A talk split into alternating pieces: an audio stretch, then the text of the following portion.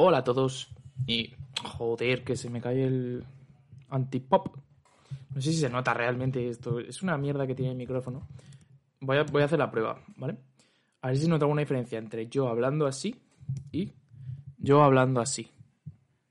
Hola, hola, hola. ¿Hay alguna diferencia? Yo creo que no, realmente. Ahora lo miro, pero bueno.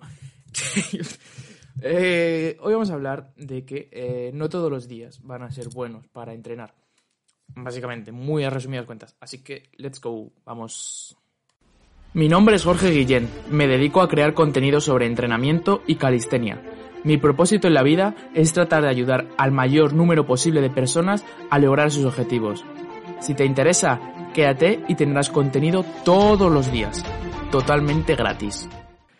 Eh, bueno, chicos, eh, debido a la época que estamos, ya me imagino que todos mis los que me escucháis, porque sé que eh, otros días que estaba grabando podcast y nombraba la cuarentena, me venía gente y me decía, yo es que en mi país no estoy encerrado, que te jodan. Yo, vale, tío, pero yo sí. bueno, no era así la conversación exactamente, pero bueno, el caso que em, debido a la situación en la que estamos, en la que pues es toda una puta mierda, estamos encerrados, eh, a todo el mundo que hace deporte, pues nos han jodido un poco. Porque eh, sí que es cierto que se puede hacer calistenia en casa perfectamente.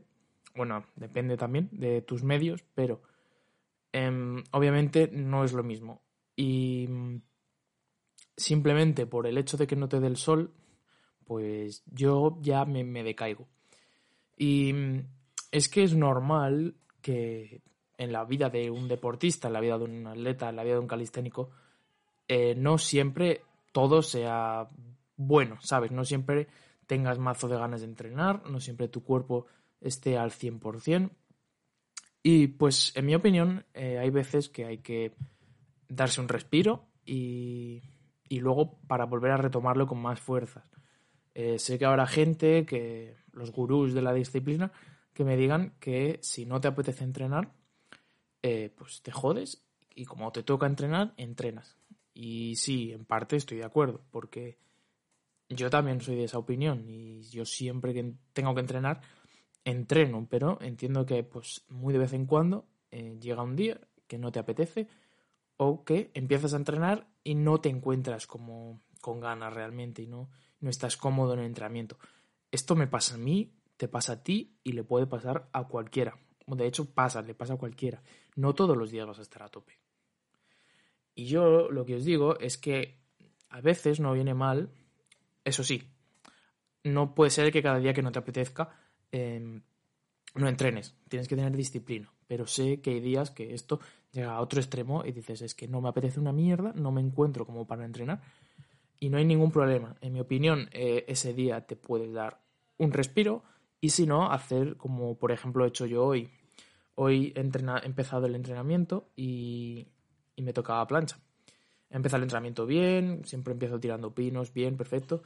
Y bueno, llega un momento que digo, es que no sé qué me pasa, no, no me están saliendo bien las cosas, no estoy cómodo, no me está gustando nada. Y bueno, una opción hubiera sido dejar de entrenar, que estaría bien. Y yo lo que he optado ha sido por eh, hacer otro tipo de ejercicios. Otro tipo de ejercicios a los que no estoy acostumbrado, que a lo mejor no me van a generar tantos beneficios como lo harían los de la plancha, pero me apetecía y, y bueno, ya que estoy, pues eh, trabajo otras cosas diferentes. A veces simplemente por cambiar un poco de aires, también te puede te puedes motivar un poco más.